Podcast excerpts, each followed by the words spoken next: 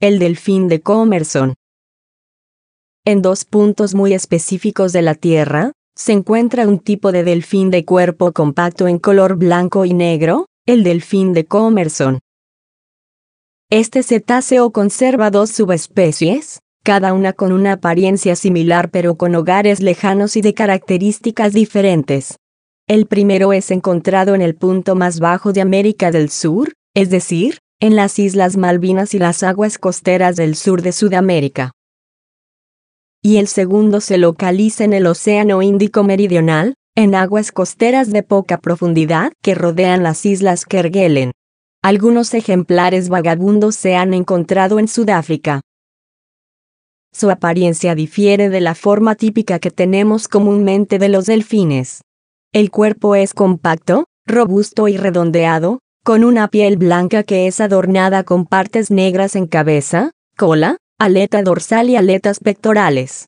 Estos patrones de colores blanco y negro, les otorga un tipo de camuflaje muy difícil de detectar para los depredadores, que de acuerdo a su ubicación geográfica podrían ser tiburones, orcas y focas leopardo, pero nunca se ha podido documentar algún tipo de ataque. Realmente no es una criatura de gran tamaño, Mide un promedio de 1.30 metros de longitud, pero algunas hembras, quienes suelen ser más grandes, alcanzan 1.50 metros de largo y 65 kilogramos de peso.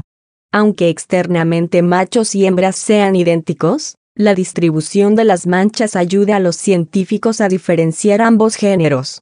Los machos tienen un parche ventral de forma ovalada, mientras que en las hembras ese mismo parche tiene forma de V, como otros delfines, el delfín de Comerson es muy activo y disfruta realizar acrobacias aéreas, así como ejecutar saltos sobre el agua.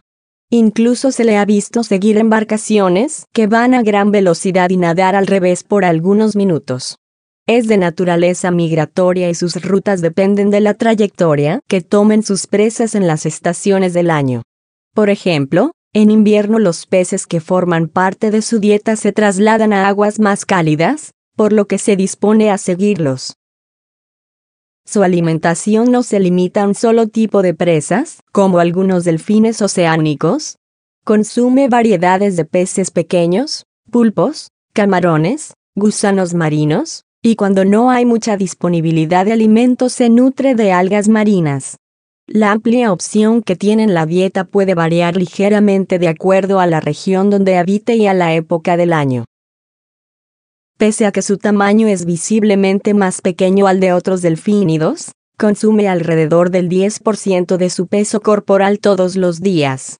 Esto es un alto número si lo comparamos proporcionalmente con la mitad de cantidad que comen delfines de mayores dimensiones. Sus hábitos reproductivos no han sido tan analizados por los científicos, pero se tiene el conocimiento de que entra a la madurez sexual entre los 5 y 9 años y que los apareamientos ocurren mayormente de septiembre a febrero, aunque no de manera estricta. Las posiciones que se han llegado a avistar entre parejas sexuales han sido de vientre a vientre y en colocación vertical. Las crías del delfín de Comerson nacen tras una gestación de un año, presentando un peso de entre 4.5 y 7.3 kilogramos y dependiendo totalmente del cuidado de la madre, quien les proporciona leche rica en grasa y nutrientes. Este tipo de delfín no tiene una elevada expectativa de vida, pues es de tan solo 10 años en estado natural. La relación entre el hombre y el delfín de Comerson no siempre ha sido buena. Algunas de las causas de su declive se han logrado identificar, pero se desconoce el promedio de ejemplares que sobreviven actualmente. En Sudamérica ha sido utilizado como cebo en las pesquerías, y las capturas incidentales han provocado la muerte de decenas de ejemplares al año.